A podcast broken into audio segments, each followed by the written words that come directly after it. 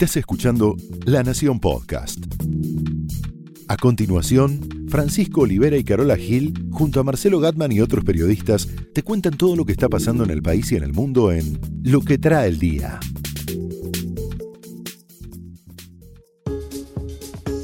Viernes 16 de noviembre quiero saber si el anarquismo volvió a la Argentina o es otra cosa disfrazada de anarquismo. Bien. No sé si tiene que ver esto con el sexo, porque vos que tenías ganas de hablar de sexo hoy. Bueno, así como tener ganas, no, Pancho. Te voy a contar acerca de varios escándalos que se vienen dando en Estados Unidos y sí, el sexo está en el medio, pero viste como dicen los psicoanalistas, el sexo está en todos lados. Así es. Y en todos lados también está nuestra compañera Silvina que nos, que nos va a contar hoy la agenda del fin de semana, esa gran agenda que tiene siempre tan interesante. Te hablaba de las bombas y no precisamente de agua. Ni que- sexuales. No, que proliferaron en los últimos, las últimas horas en la Argentina. Concretamente ayer, una en la casa de Bonadío, detonada, no pasó nada. Otra en el cementerio de la Recoleta, en la tumba de el ex policía o el- aquel jefe de la policía de- del 1900 y pico, Ramón. Lorenzo Falcón. Bueno, esto tendrá algo que ver con el G20, nos preguntamos todos en las últimas horas. El gobierno piensa que esto no tiene nada que ver con el G20. En realidad algo sabían en el Ministerio de Seguridad la semana pasada, habían encontrado algunos elementos parecidos a estas bombas caseras que generaron las detenciones en San Cristóbal ayer, ¿no? Pero hicieron silencio, coincidieron con la advertencia del Ministerio de Relaciones Exteriores del Reino Unido, ¿te acordás que había dicho? Ayer hablamos de eso, sí. Posibles atentados. en lugares de circulación turística, Sí, consultados por el gobierno argentino en el Ministerio de Relaciones Exteriores dijeron, no, esto es rutinario, esto es turístico, siempre se advierte y vos lo sabés, ¿no? En realidad el Reino Unido está más, más centrado en organizaciones como Hezbollah, ISIS, no los anar- no en anarquistas ¿no? argentinos que ponen bombas en tumbas, ¿no? Eh, por eso quizá Patricia Bullrich apenas escuchó y esta noticia trascendió, rutinaria, insisto, lo negó de esta manera. Nosotros eh, no, no estamos de acuerdo con esa situación. Creemos que en la Argentina estamos realmente siguiendo todos los acontecimientos pueden suceder y, nos parece que esperemos que en estos días eh, vuelvan a, a analizar esa situación y eh, dar una marcha atrás respecto a esa, ese advice que hizo el país. En realidad, en el gobierno sospechan de que la bomba a la tumba de Falcón encubre o le da consistencia a otra bomba más interesante y de peso más político local, que es la bomba en la casa de Bonadío. Que ahí sí puede haber otra conexión, otra conclusión política. Ayer el ministro porteño, Martino Campo, habló de un lobo solitario. No sé si se le escapó. Ojo que lobo solitario tiene una significación muy importante. Europa está asolada en estos días, desde, desde hace unos años, y Estados Unidos también, por lobos solitarios que responden a una ideología que los nuclea. Sí, pero operan así en forma individual. no es, no me tranquiliza. El anarquismo en la Argentina parecía desaparecido. Se me ocurre una agrupación punk de los 80, no sé si te acordás, vos que te gusta la música. Amargo Obrero, Simón y la muerte de Ramón. Ah. Simón es justamente Simón Radovisky, el hombre que mató a los A Ramón 17 Falcón, años sí. a Ramón Falcón. ¿Y por qué todas estas conexiones? Porque según las investigaciones del gobierno, estas bombas que explotaron ayer o que se detonaron ayer tenían desde el punto de vista de la manufactura algunos puntos de conexión con otras bombas de las que ya nos olvidamos en enero de este año, también en la casa de Bonadío. Concretamente el 16 de enero hubo una bomba frente al Ministerio de Seguridad y en la garita de lo de Bonadío, una decía, era una caja que decía frágil y adentro decía vamos por vos y por toda tu familia. Y otra decía Bullrich libera a los presos del Congreso. Por eso es que el gobierno empieza a sospechar, no sea cosa que se haya cumplido justamente esa profecía que decía que los saqueos se habían adelantado, el fragoteo, diría la policía, se había adelantado a noviembre en las inmediaciones del G20 con algún escándalo de cualquier tipo. En realidad, si uno ve los perfiles de las personas detenidas en las últimas horas, tienen más que ver con el kirchnerismo que con organizaciones internacionales dispuestas a boicotear el G20. No es nunca despreciable el anarquismo, en realidad hay también puntos de conexión con las bombas que usan los anarquistas chilenos, movimiento sí muy relevante en Chile, Ocupas se llaman, Ocupas con K, y ojo porque los Ocupas tienen nexos con anarquistas españoles, que a su vez tienen nexos con la ETA. En Chile está el, movimiento Ocupas, tiene también mucha relación con el movimiento político Manuel Rodríguez, que si lo vemos, si hacemos una también un, una, un relevamiento en los últimos años, está también metido en los movimientos pro-mapuches de la. Argentina, tan presentes en la Patagonia. Son esos, esas agrupaciones mapuches en las que uno puede ver mapuches blancos de más de 60 años y comunistas. Digo, en- poniéndome en el razonamiento del gobierno, si un hombre de más de 60 años comunista blanco puede disfrazarse de un mapuche, ¿por qué no un kirchnerista no podría disfrazarse de anarquista? Veremos qué se sabe, qué podemos averiguar en los próximos días. Yo te decía que esto no tiene nada que ver con el sexo. No sé cómo es el sexo de los anarquistas. ¿Tienen sexo los anarquistas? Supongo que sí, Pancho. No, no sé si te No, puedo por- responder esta pregunta. Yo pensé que por ahí la Argentina casi estaba erradicado por eso, por la falta de.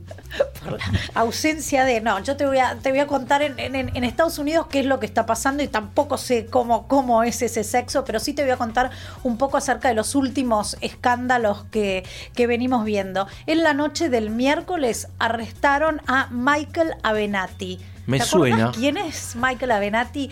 Es el abogado defensor muy opositor a Trump que defendió o se encargó de la, de la defensa de la actriz porno Stormy Ah, Daniels. Stormy, ¿no? Stormy, sí, Qué que no, no es un nombre real, pero bueno, Claro. es su nombre, así, su, su nombre de plum, a pesar de que no escribe. Bueno, ahora sí, está con un libro, sí, escribió. Se, se- se merece firmar. Sí, claro. Claro, ¿cómo? claro. Bueno, Michael Avenatti fue arrestado en Los Ángeles. ¿Cuáles fueron los cargos? Violencia doméstica. Vos. Sí. El pez por la boca muere. Pero rápidamente salieron a defenderlo no solo sus abogados, que eso era de esperarse, sino sus dos exmujeres. A falta de uno salieron Ah, dos bien.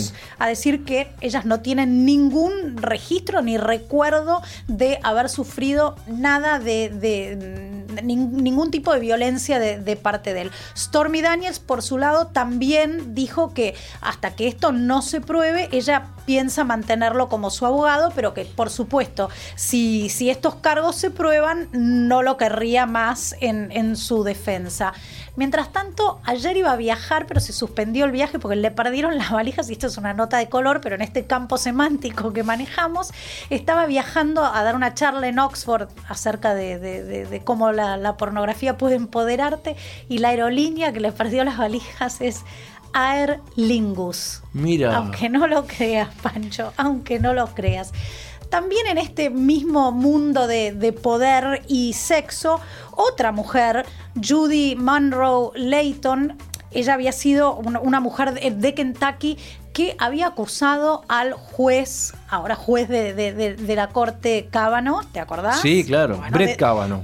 Exactamente, dentro de, todas las acusaciones que, que recibió, una fue una carta anónima que se le envió a una senadora demócrata en la que se lo acusaba de violación. Bueno, esta mujer, Judy Monroe, levantó la mano y dijo, yo soy la que, la que escribió esa carta. Finalmente el FBI la encontró, la interrogó y terminó reconociendo que ella no era la persona que había escrito su carta. Bueno, y evidentemente la persona que escribió la carta, esa no la encontraron, pero Judy eh, Monroe Layton asumió que lo había hecho por enojo. Ella, enojo. cuando se enteró que este señor era candidato a- y, y nominado por eh, Trump a la Corte Suprema, esto le enojó muchísimo y decidió hacer esto de, de hacerse cargo de. Una pequeña novela, de- digamos. Sí. Y Bueno. te llevo un poco más atrás en el tiempo, pero algo que va a suceder ahora.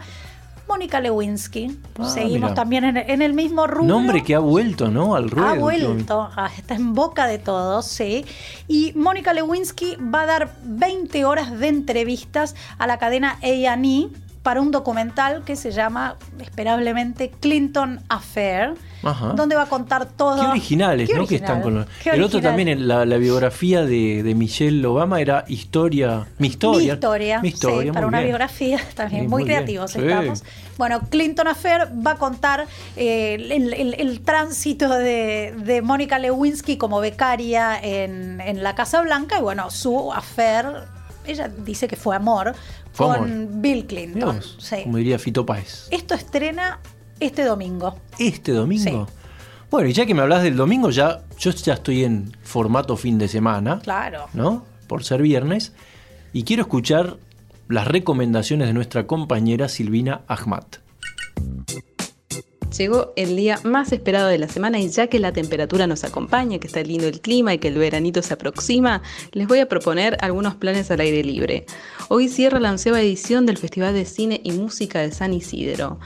Va a estar la antigua jazz band musicalizando en los jardines del Museo Pueyrredón de San Isidro y se van a proyectar cuatro cortos de Chaplin, la verdad imperdible para disfrutar esta tarde. Además hay dos eventos gastronómicos. Tenemos una feria muy original, Choripán, Festival de Parrilla Argentina, en Urquiza y el río Vicente López, a partir de las 18, sábado y domingo. El sábado a la noche está la noche de las birrerías, en donde las cervecerías más destacadas del circuito gastronómico de la ciudad de Buenos Aires van a ofrecer distintas actividades, además de descuentos en cervezas, por supuesto. Si ustedes quieren bailar y disfrutar también de, la buena música y del fin de semana y de la noche porteña, está Maluma entre nosotros, va a estar presentándose en el hipódromo de Palermo. Para los que prefieren un plan teatral, tenemos a Peter Lanzani y Germán Cabanas con las últimas funciones de Matadero, una obra muy recomendable en el Teatro Metsura, esta noche a las 20 y el domingo a las 19.30. Y de tanto, de tanto distenderse, frecuentar el ocio, ¿no? Como nos recomienda nuestra compañera Silvina, a mí me da ganas de vivir más y mejor. No sé si yo, esto es yo te traigo un, un concepto para que pienses el, el fin de semana. Es un concepto japonés. Ajá. Te lo voy a decir en japonés, pero te voy a decir qué quiere decir. Dale, es. Ikigai. Y es el secreto que tienen los japoneses para vivir una vida más larga y más feliz. Es difícil de definir con, con- con una única palabra, pero la puedes usar como sinónimo a todas estas palabras que, que te voy a decir. Propósito, pasión, significado, misión, vocación, inspiración. La idea es que encuentres todo esto en, en- en tu vida diaria. ¿Qué es lo que... lo- por ejemplo, con- contestate estas preguntas. ¿Qué es lo que te gusta hacer? ¿En qué sos bueno? ¿Por qué cosas te pagan o te podrían pagar? Ah. ¿Y qué necesita el mundo? Y así como un diagrama de Ben. Y vos decís que te da la fórmula, es que esa como un, un índice. Sí, esa coincidencia en el medio de la respuesta a todas estas preguntas o a una mucho más simple. ¿Qué es lo que te motiva para levantarte a la mañana? Ah, Eso es tu Ikigai. ese es mi Cuando Ikigai. lo encontrás, de eso mucho más en tu vida tenés que incluir. Ese es el secreto de vivir más años y más feliz. Muy bien. Después seguir corriendo, comiendo bien y todas esas cosas que, que ya haces muy bien. ¿Qué es lo que me motiva para levantarme en la mañana? Creo que ya sé. Buenísimo. Esto fue Lo que trae el día, un podcast exclusivo de La Nación. Escucha todos los programas de La Nación Podcast en www.lanacion.com.ar. Suscríbete para no perderte ningún episodio. Estamos en Spotify, Apple Podcast, Google Podcast y en tu reproductor de podcast favorito. Seguí escuchando La Nación Podcast.